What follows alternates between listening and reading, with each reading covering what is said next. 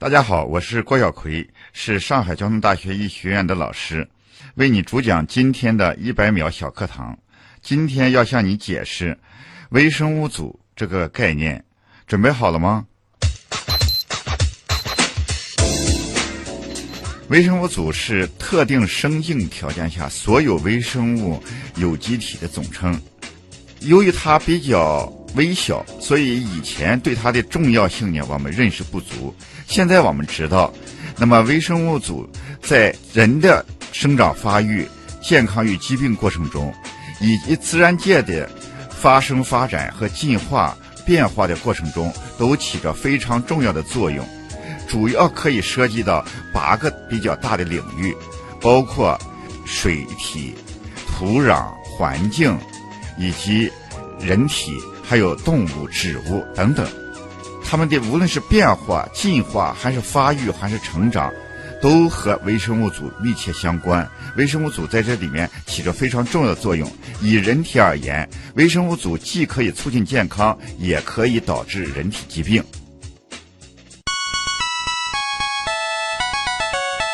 节目准备好了吗？正在将内容进行智能排列。嘉宾的情况呢？正在为您检索嘉宾的特殊喜好。不用那么详细吧？正在为您安装幽默插件。你这是在吐槽吗？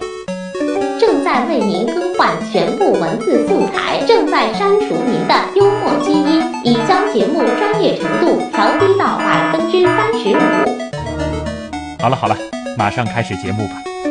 正在为您开启极客秀。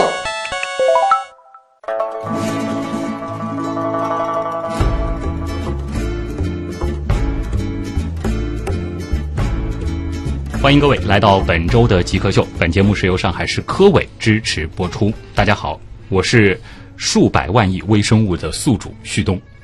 大家好，我是微生物的朋友郭晓葵。哈哈，其实郭老师也是微生物的宿主。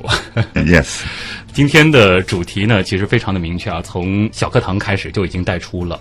郭晓奎老师呢是上海交通大学基础医学院的副院长、教授、博士生导师。那您主要的研究领域其实就是在微生物、细菌这一块儿。对，好，那么今天呢，我们就会仔细的去探寻微生物的世界啊。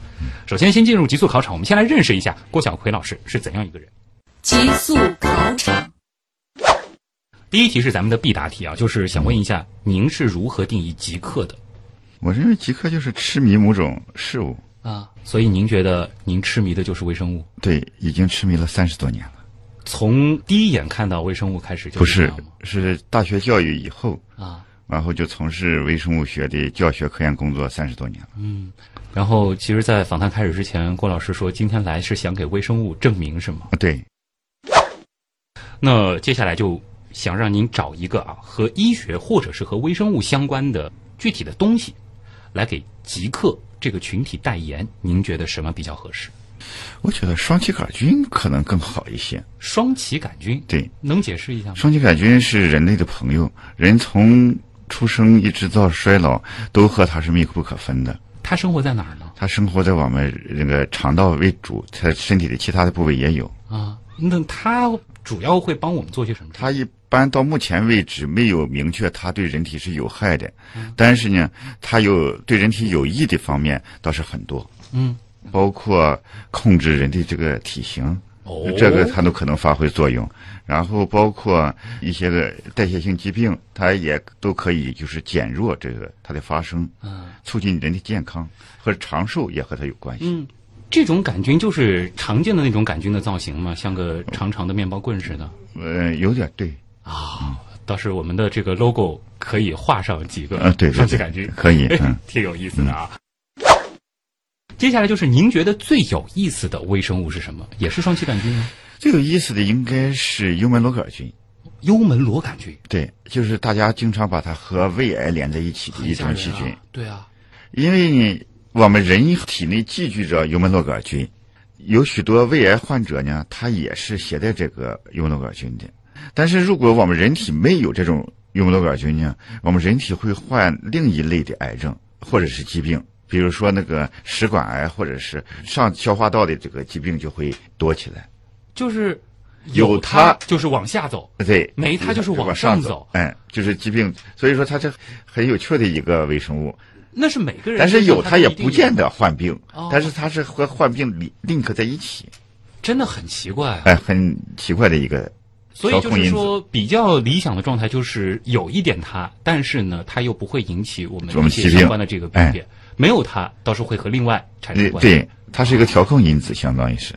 那它除了会产生一些这些癌变的可能之外，它还有其他的事功能吗？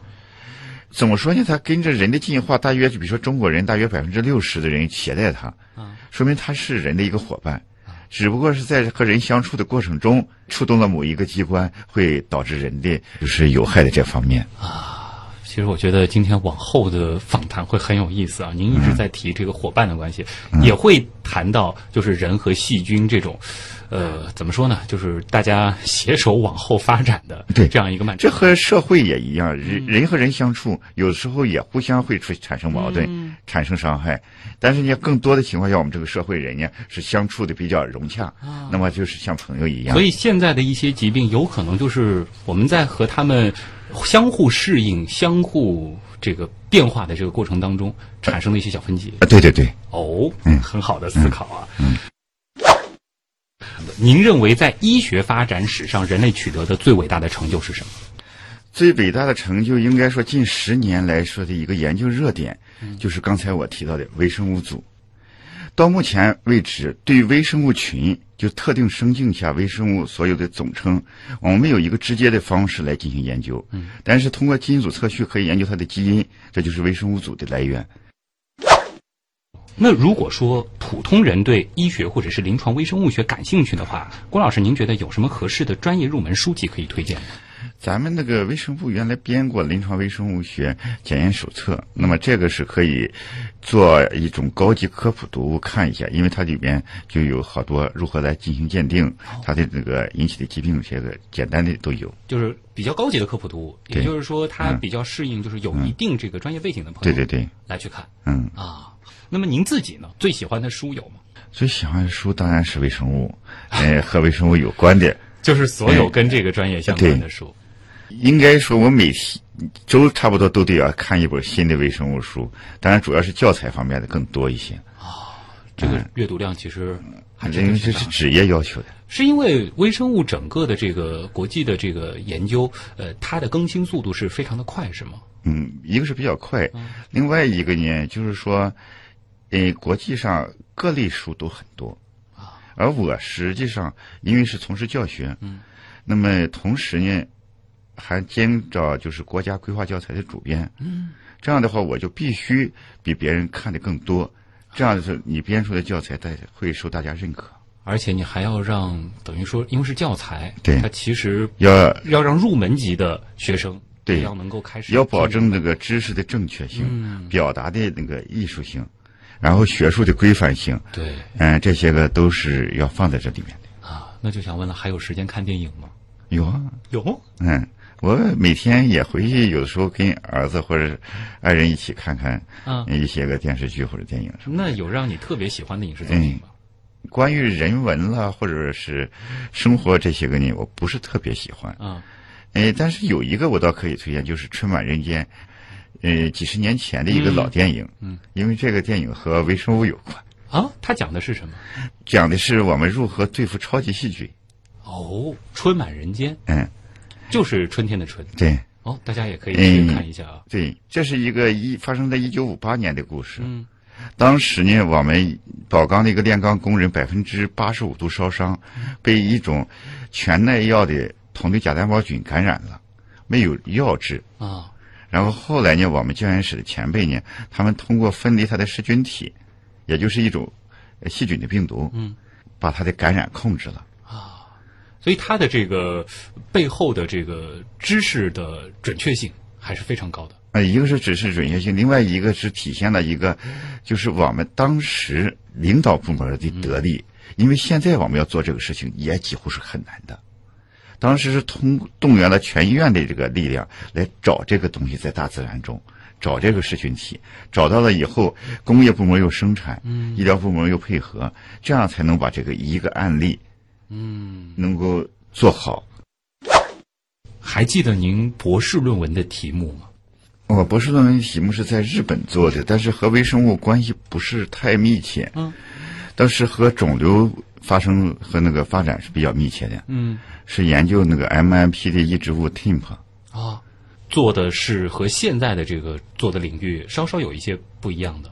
不是稍稍有些，是基本上不一样。那个是属于生化领域。啊，我博士学位是拿的生物化学的博士学位。就您的博士学位是生物化学的对哎。但是我的本科专业呢的学位呢是微生物。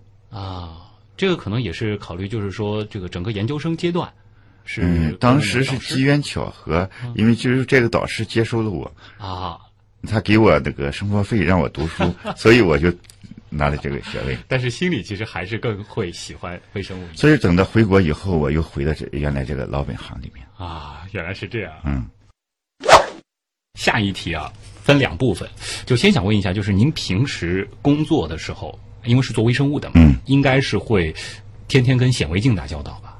对那您经常使用的是哪一种呢？我经常使用的显微镜是，呃，一般都是光学显微镜。嗯，但是呢，现在呢，显微镜的发展呢，已经从光学显微镜到电子显微镜。现在最新的一种类型就是冷冻电镜。冷冻电镜，嗯，它能做什么？它能够观察的更细，嗯，就是观察的分子结构会更准确。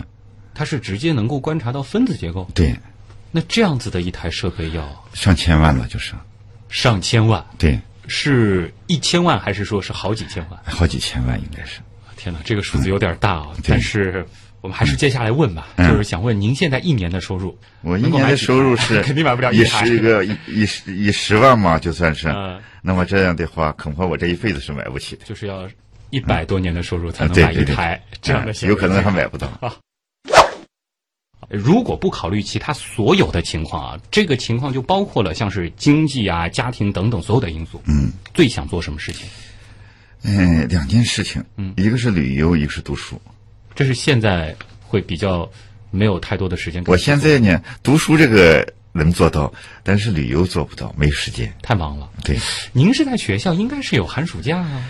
但是现在的工作不一样，我寒暑假几乎是没有休的时间。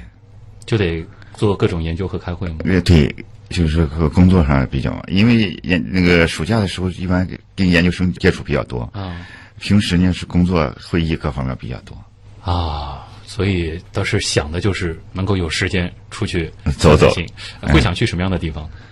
一个是自然风光，你比如说像那个澳洲了，或者是新新西兰，嗯还有一个就是人文方面是欧洲，应该是首选。啊，如果可以立刻实现一个愿望，这个愿望我和您就是举几个例子啊。之前呢，有嘉宾希望实现的愿望是立刻到，比如说珠穆朗玛峰的峰顶，或者直接登上火星，也有去到这个马里亚纳海沟的，反正异想天开都可以。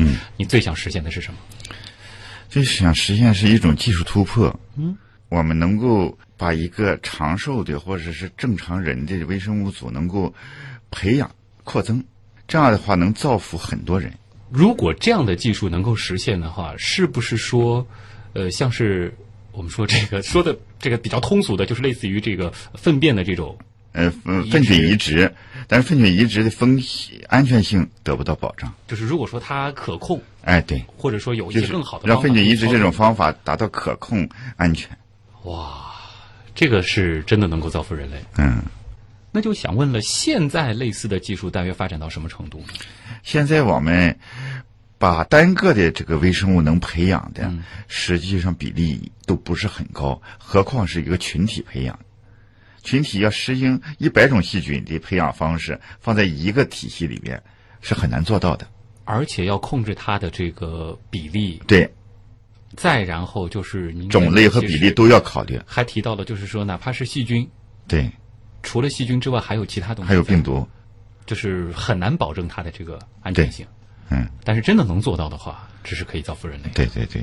好，那么这里是正在为您播出当中的极客秀啊，今天做客我们节目的极客郭晓奎老师呢，来自上海交通大学基础医学院副院长、教授、博士生导师。一小段广告之后呢，我们接下来就和郭老师一起来聊科学，谈谈微生物的故事。极客高科学。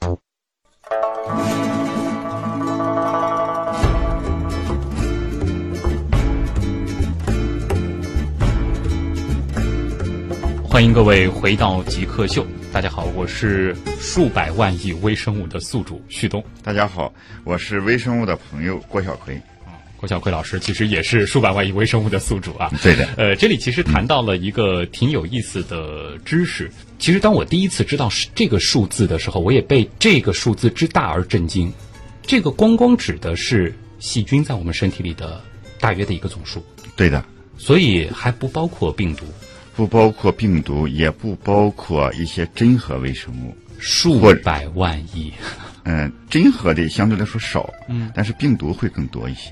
所以，如果说真正要算上把病毒也算成是一种生命的话，在我们体内，它的这个实际数量可能比我们刚才提到的这个数百万亿这个数量级还要再大。对的。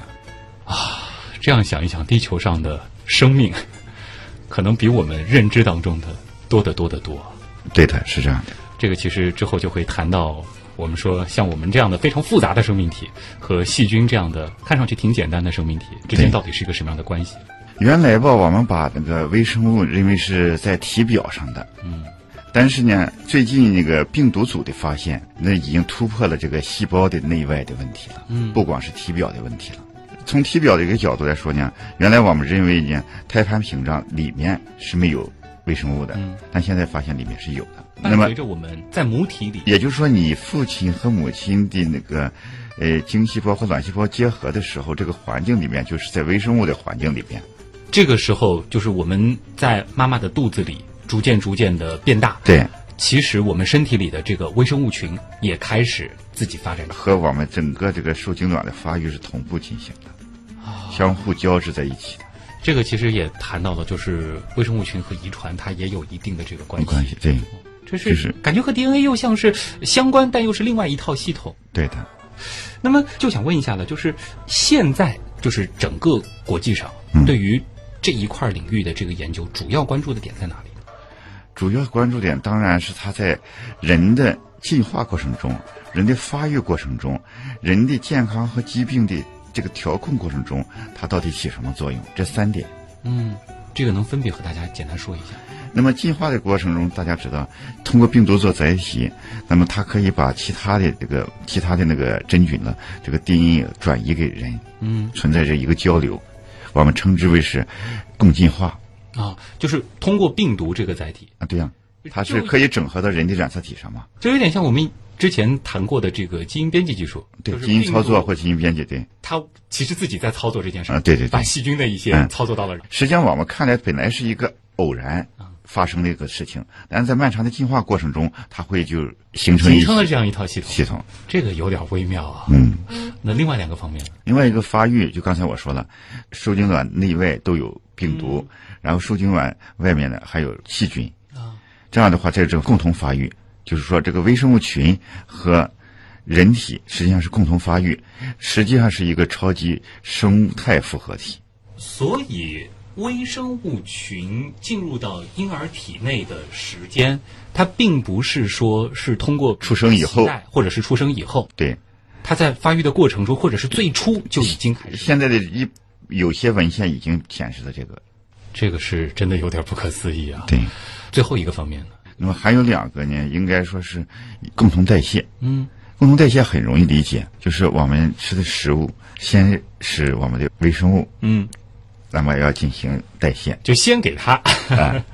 呃，当然也不是让它先，我们人体分泌的一些个酶也发生作用。嗯，所以我们叫共代谢。就是说，我们的食物吃下去之后，其实它的这个分配是挺复杂的一个过程。对，就有一部分先是被我们人体的一些酶酶消化、消化吸收，有一部分直接被细菌所消化吸收。然后我们还会再消化吸收一些细菌的这个代谢的产物。对，或者吸收一些细菌的代谢产物。啊。这个呢，在那个药品上会更重要，嗯，因为大家也知道，我们中药现代化的理论基础，从这是一个切入口。因为啥呢？好多中药都是口服的，嗯，它的有效和无效，实际上不单体现在它的成分上，而体现在我们的菌群在二次加工这个加工厂它的效果的问题。哦，所以有些看上去玄乎乎的东西，有可能可以在微生物群这个角度里找到一些突破口。从另一个角度来说，应该说微生物群的认识可能对我们的中药、中医理论有一个深化的了解啊。或者之前可能找错方向了，这个会是一个方向。对，还有一个就是刚才谈到的，就是调控微生物群和或者微生物组和人体之间有这个信号调控体系。嗯，比如说我们有脑肠轴，有那个肝肠轴，就是这种调控这个信号通路。那么可以对我们的内分泌系统、免疫系统还有神经系统进行调控。这种调控呢，一方面可以促进我们健康，嗯。另一方面可以使这些个系统相关的工作状态发生异常，导致疾病。你比如说神经系统的，嗯，然后免疫系统的，然后代谢系统，比如说肥胖和糖尿病等等。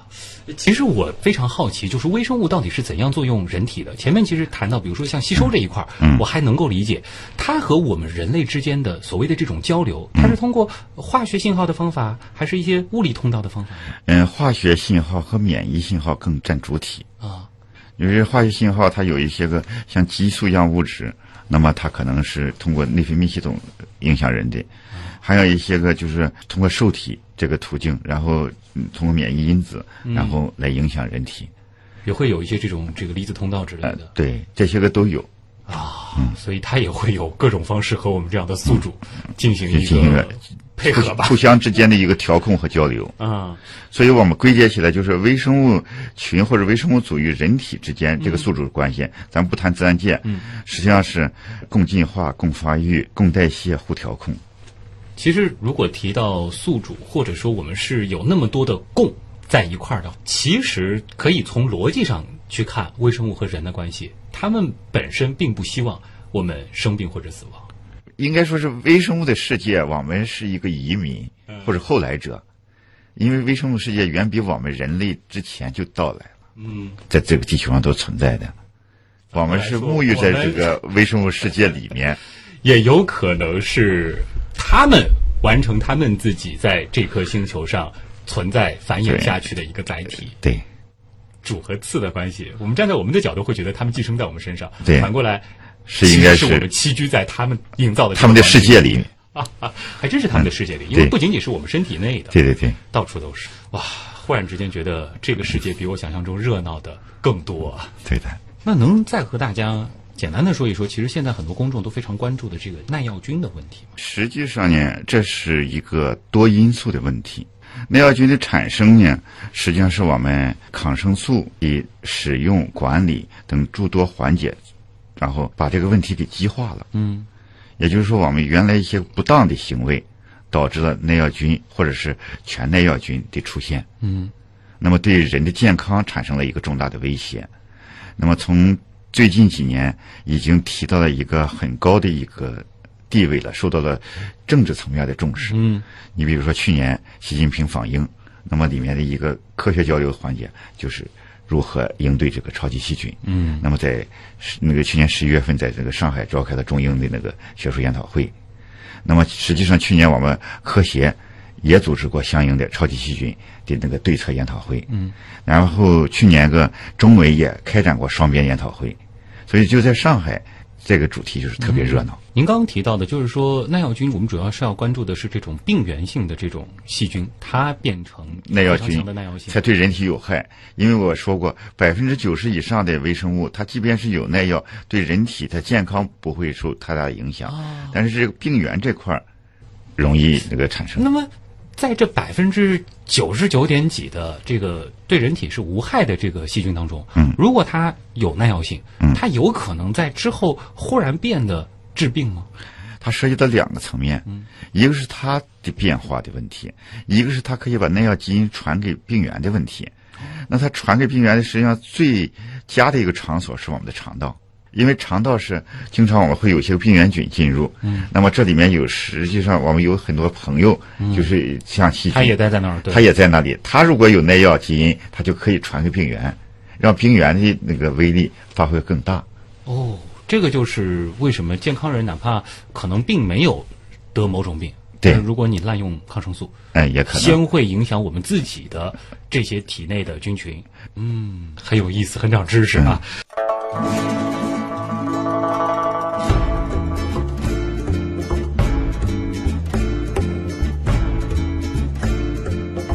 家好，我是数百万亿以上细菌的宿主旭东。大家好，我是微生物的朋友郭晓辉。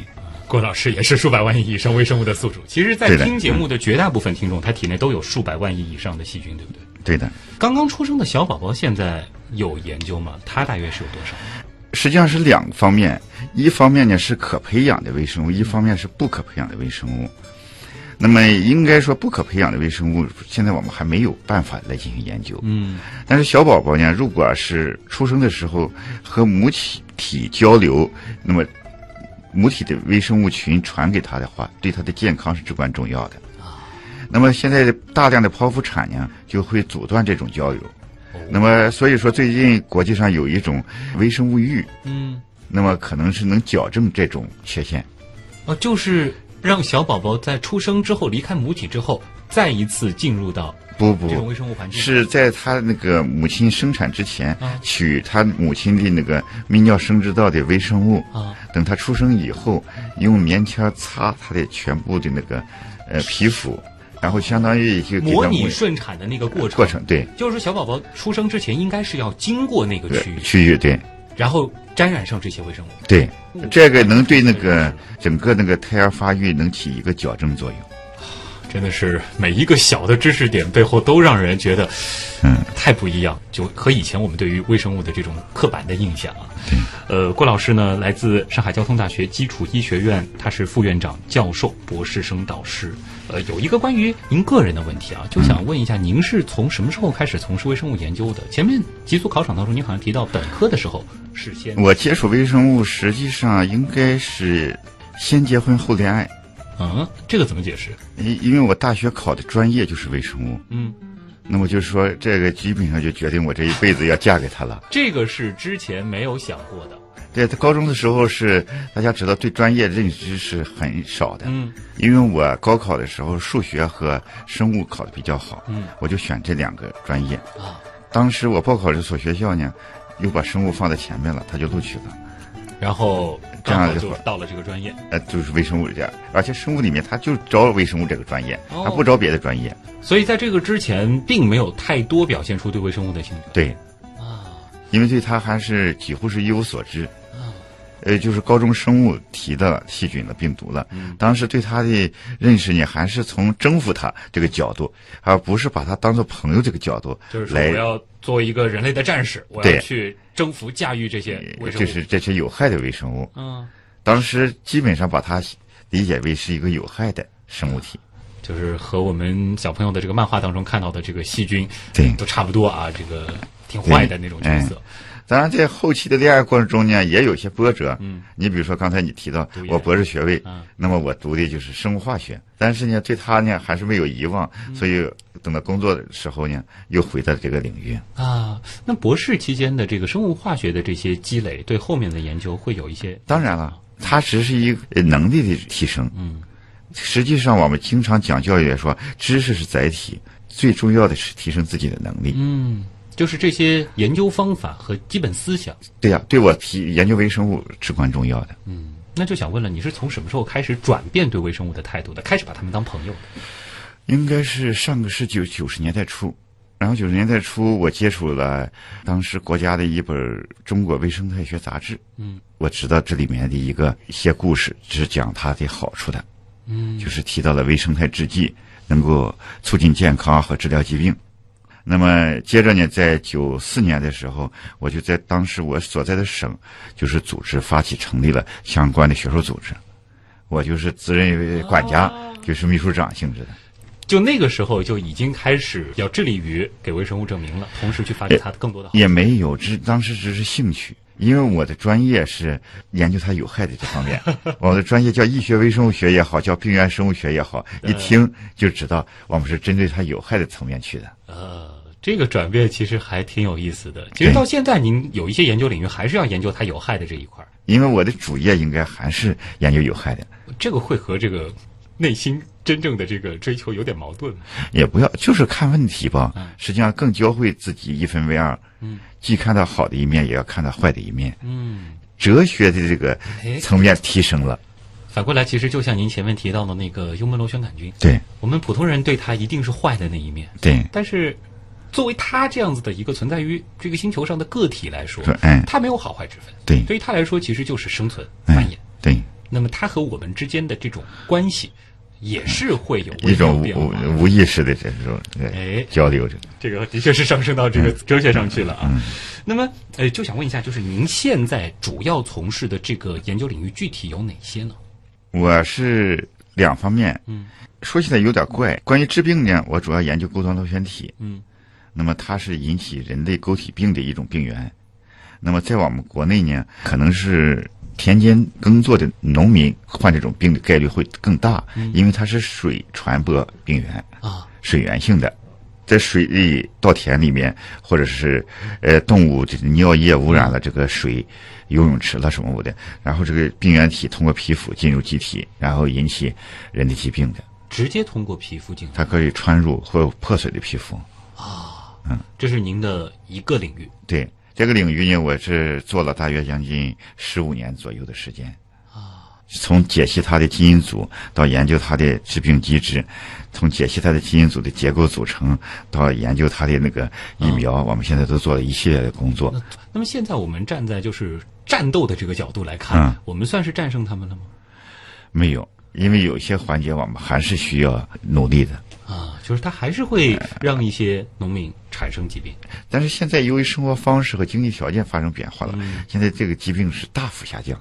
啊，嗯，但是大幅下降呢，实际上咱们人类社会的发展也，对自己要求也提高了。嗯原先一百个人得病，我们不认为不是大问题，但是现在可能十个人得病，我们就认为是大问题了。对，这就是认识程度也提高，所以要对我们的要求也逐渐在提高。嗯，这就是社会也在发展，医学也在发展。对对，呃，还有其他的这个研究领域那其他领域就刚才我们说的微生物群或者微生物组，啊但是呢，我的侧面呢，可能是更多的从自己的作为一个高校或者是公益研究单位的一个责任上考虑事情。我侧重的对象是研究目前市场上这个益生菌，也就是微生态制剂，嗯它的副作用的问题。益生菌副作用的哎又反过来了。因为大家知道，好多人认为认为啊，益生菌顾名思义就是好的，对，现在不是好多但是我们要辩证的看，对呀、啊咱们辩证的看，我们还对它的副作用也要进行研究。那现在研究出多少他们的确存在的这个副作用？这个是一个前瞻性的问题，就是我们必须考虑的问题，并不意味着说我们现在市场上产品有问题。嗯这是两个概念。对，你做学术研究的人和实际必须是有一定的距离，嗯我们必须要才考虑到它的这种可能对，才是有它的存在价值，这个学术研究的价值。啊。因为进行了这样的研究，嗯哪怕最后没有找到它的副作用，副作用但是我们必须要做的，这是一种公益责任。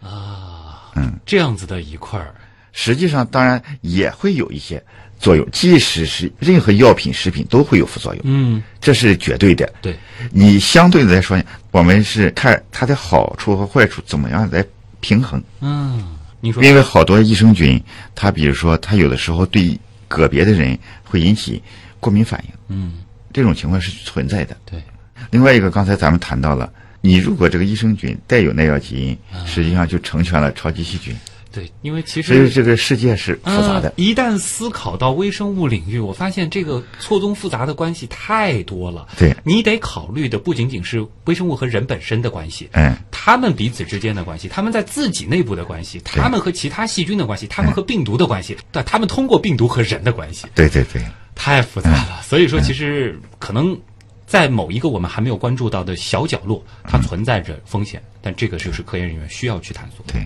郭老师，其实在我接触的，就是像您这样的这个博导的这样的专家当中，我觉得有一点特别的，就是您好像给本科生上课的这个时间是特别特别多的。哎呀，这实际上是怎么说呢？嗯，受名所累吧。这个怎么理解呢？本来我应该是精力放在科研上更多一些，但是因为我九六年的时候，我大学本科毕业刚十年，然后就给我一个抬头叫教授，那我就把自己当做一个名副其实的教授而努力吧。啊。因为那个时候自己特别年轻，呃才三十二岁，不敢出去说自己是教授，因为你内涵和底气达不到，啊，那就得努力搞好教课吧。嗯等到后来呢，有一些个基金会授一些先进教师的荣誉给我，嗯，那又得督促你提高，你又不能当一个普通的教师，因为是一个有名的教师了，对，然后就得更努力在教师这一块儿。哎，就是一步一步把你推的。你比如说那个零九年又给我个全国优秀教师，嗯，一一年又给我一个国家教学名师，一下子就把我就是推到这个，呃因为你人吧还要面子，嗯你不能说顶着一个实在对马甲，然后自己名不副实，对，这是我不愿意看到的。我可能现在科研少做一点，但我想让我自己呢是做一个名副其实的人。啊，这就所谓的这个占其名做其事了。嗯，对。那么您觉得就是教学这一块儿，为什么愿意花那么大的这个精力在里边呢？是是个责任，我觉得是职业道德所驱使的。嗯，因为你是教师，教师的职责是教学生是第一位的，是你的职业需求，而你的科研水平呢是支撑你这职业需求的必要条件。嗯那在您自己的潜意识里啊，嗯，您对自己的角色是定位成一个研究者还是一个老师呢？呃，老师，首先是一个老师，对，然后应该是没有首先和其次，就是一个老师。就始终觉得自己是一个老师对。好的，这里是正在为您播出当中的极客秀啊。今天做客我们节目的极客郭晓奎老师呢，来自上海交通大学基础医学院，他是副院长、教授、博士生导师。那么还有点时间啊，咱们就留给我们的网友。其实关于微生物、关于医学，每次的问题也都非常的多。问题来了问，题来了，问题来了，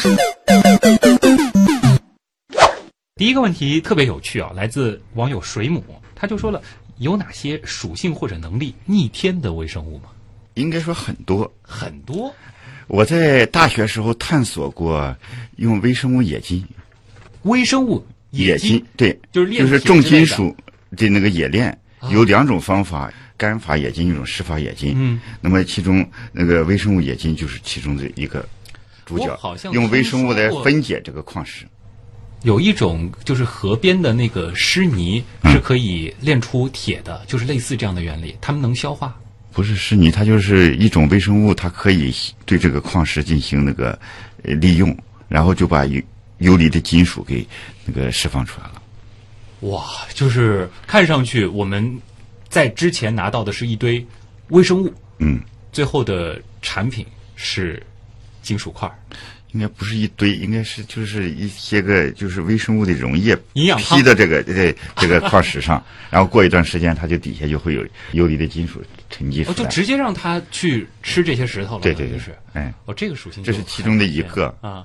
那第二个大家也知道，一些有害的物质，我们环境污染以后我们没法处理，嗯，比如说镉这些个这个，那我们可以用微生物来分解它，这就是有害的问题。那再有一个呢，就是能源方面，嗯，那有些个微生物可以产生氢气，给我们提供替代能源。我们现在这个能源污染环境嘛，那么你要通过生物能源，那么就是洁净能源。哟，这个太厉害了，嗯感觉微生物能够帮我们做的事儿远比我们想象的更多。再有一个就是说，这个可以无限想象的嗯，就是现在的一个合成生物学这个领域，我们将来可以合成一些万能的微生物，然后可以出现各种各样的这个功能。杂粮煎饼职业选手他问啊，说对于把减肥当做终生事业的爱美女性来说，是不是有些细菌可以帮大家减肥呢？细菌减肥，我们我认为吃些个就是益生菌是可行的，啊，也是可以的。但是像有的人提到就是用粪菌移植来进行减肥，我不赞成。是有危险性是吗？对，因为这个潜在的危险性、长期的危险性，我们现在都没有得到有效的评估。一般一个技术出现没有十年、二十年，你的长远的有效性和那个安全性，我们是没法进行评估的。啊，所以你现在来提这个问题有点过早。就是可能看到别人挺瘦的，嗯，就把人家的这个粪菌移植到自己体内，现在来看还太超前。这样，因为你胖不不见得不健康，嗯，就是只要不是太过分就可以。当然，其实减肥还是有基本方法的嘛，管住嘴，迈开腿，啊，对，何必要做这么多复杂的事儿？对对对，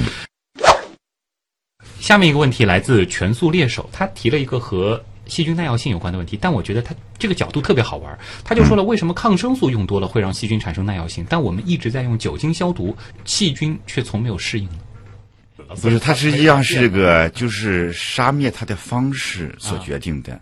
呃，酒精消毒液虽然是化学消作用吧，但是有点像物理性。但是呢，呃，抗生素对细菌来说呢，它是通过一种生态途径抑制它某个分子这种柔和性的方式让它死死亡的，啊，所以它就可以有应变的机制。嗯，但是你话又说了，就被酒精影响的细菌都死了，它也没有办法继续繁衍后代了。对呀、侥幸逃脱的，对。它也不会从呃这个，因为他没有接触到酒精，就是对呀。侥幸逃脱的那些就是没有接触到酒精的。它就是酒精，它是那个一种有机溶剂嘛，嗯。细胞膜是脂质类的那个成分嘛，它直接把它破坏掉了嘛，这个就是方式不一样，根本的方式不一样，所以我们也不用担心，就就那么简单的一个机制，但它却能够不变应万变。对呀、你比如说从神经系统来说，细菌实际上也有类似于神经系统，它就两三个分子，但是你人的神经系统，大家知道多复杂，它自己也有两三个分子组成的简单的神经系统。这就是双组分信号系统了，这些不是类似于人的神经系统吗？对，而且当无数的细菌聚在一起的时候，它们又会表现出有一个 communication 就是对通讯，这种通讯的机制，嗯表现出了一些类似于群体意志的东西的。对对对，那就是生物膜嘛。啊，嗯这个是也非常好玩啊。亚长草三平啊，这个问题其实和我们前面谈到的幽门螺旋杆菌有关。他说，呃，刚刚单位体检结束啊，发现我和很多同事幽门螺杆菌超标啊。那么关于这种菌呢，他觉得很多人还不是特别了解，呃，能不能给大家来解释一下？就是发现幽门螺杆菌、这个东西，它是不是能根除，或者说平时需要注意？能根除，但是是否需要根除，这个要听医生的。因为据我所知，医生的观念，呃，包括国内国际的观念，还是有些区分的。嗯具体情况具体分析。嗯。因为我不是医生，我不敢就不是给这个建议了哎，对对，对就这个就看专门研究这一块的医生对对对他会给出什么样的方案了，哎对也会有一些机制可以抑制它。嗯这是可以清除的用三年之计是可以清除的。一般是如果得胃癌的话，肯定要清除，这我知道的。嗯，但是呃没有症状的情况下，是否需要清除，这学术界上有争议的。蒲公英笔记，他说我最近在看一个真人秀节目，跟着贝尔去冒险。他发现啊，这里面的贝爷啊就是那个主人公，他经常吃生食啊，各种各样的生食都吃。嗯，就问了，这个会感染寄生虫之类的吗？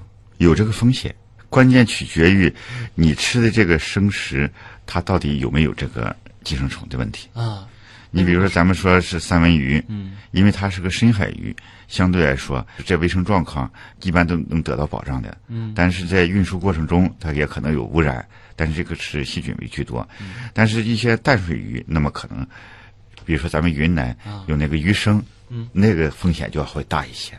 那么像这个主人公，因为他的这个节目我也看过啊，他吃的东西其实有的时候真的很怪，就比如说这种虫子，或者是这个甲壳动物，呃，爬行动物，抓到就吃，嗯，这种的话，他会不小心感染一些这种奇怪的细菌，奇怪的细菌有，更多的会感染感染一些个寄生虫。危危危险更大的是在寄生虫这一对块。，哎，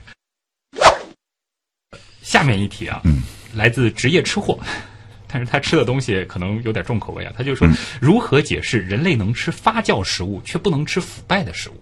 应该说这两个类食物是很相似的。对，但是腐败的食物就意味着它里面的有害成分增加太多，而发酵成分里面是很多情况下是对人体都是有益的，关键看这个量的多和少。不是量多的。发酵的是它里面的这个有害菌也多了，啊里面的有害成分也多，就是腐败的时候，有害菌和有害成分都是多的哎有益菌几乎就很少了。很少了。哎，实际上是两个菌群嘛，嗯，你前一个是健康的菌群，后一个是有害的菌群，机制上都有点像腐烂，但对实际上机制上都是微生物在活动，它在代谢。要看什么菌对在里边儿哎起主要的作用。对，最后一个问题了啊，来自清晨密语这一位呢，可能是真的对这个领域比较感兴趣的啊。他就说了，如果想考微生物学方向的研究生，重点应该关注哪些方面，或者说可能会选择哪些领域的导师，补充怎样的知识会比较具有前瞻性？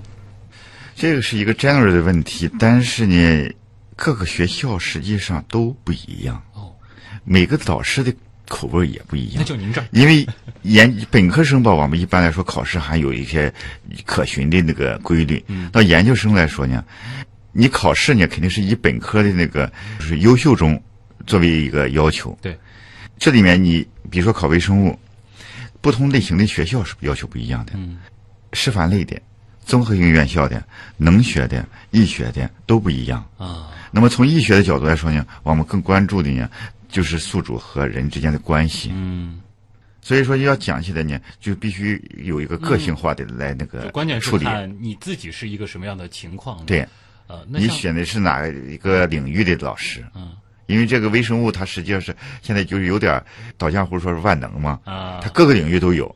哎，你就像以前我还搞过南极微生物，南极里没有人，嗯但是它里有微生物。那么你这就是说，你说这是极地科学也可以。对，那么你说这各个领域都有它。嗯你说重工业原来以为是没有，刚才我也给你举例子，生物冶金也有它。嗯哎，你说各个行业，你说没有微生物是不存存在的。就像大学时候，我差点到了故宫博物馆，那么这是文物的那个呃文物也会，被它来影响。文物宝哎藏不也涉及到这个微生物技术？是但是他考的主要是你怎么杀灭微生物的问题。啊，然后我们现在考的呢，比如说医科考的主要是微生物怎么导致人疾病。它会和大量的专业产生交叉。对，这是不是也反过来就是说，可能我本科学的不是微生物，嗯，我有一个其他的专业，嗯，我也有可能找到一个微生物的这种交叉。这个可以的。你像前几天我们请了一个专家，他是搞核物理的，但是他现在我们在上次请的讲什么呢？讲新药开发。核物理的专家讲新药开发，对呀、那就所以说，我们大学教育并不意味着固定你终身要做什么。像我这种死心塌地的，呃这个是不是说是那么多？呃，那么像如果说要考您的研究生，嗯，您可能会看重哪方面？主要是能力方面，我认为知识方面，他只要能通过这个考试就行也了也是达到这个水平哎能力，比如说你观察能力、表达能力、获取信息的能力，嗯这些能力更重要。还有一个思辨、逻辑思维，嗯然后这个哲学思维，这些个可能更重要。因为你有了这些个，你搞什么专业都可以。逻辑思维、哲学思维。哎，因为他家也不一样，包括临床思维，我们医学上讲的、都是不一致的啊。具备了这些条件的朋友，如果喜欢郭老师，也可以考虑考虑，努力努力啊！嗯，谢谢。好的，那么今天的这一个小时的时间，其实大家的这个收获应该还是很多的啊，从各个角度颠覆了大家的这种刻板的卫生五官。也再次感谢郭晓奎老师做客极客秀。啊，郭老师呢是来自上海交通大学基础医学院，他是副院长、教授、博士生导师。好了，本周的极客秀到这儿就要和大家说再见了。本节目是由上海市科委支持播出，我是旭东，咱们下周再见。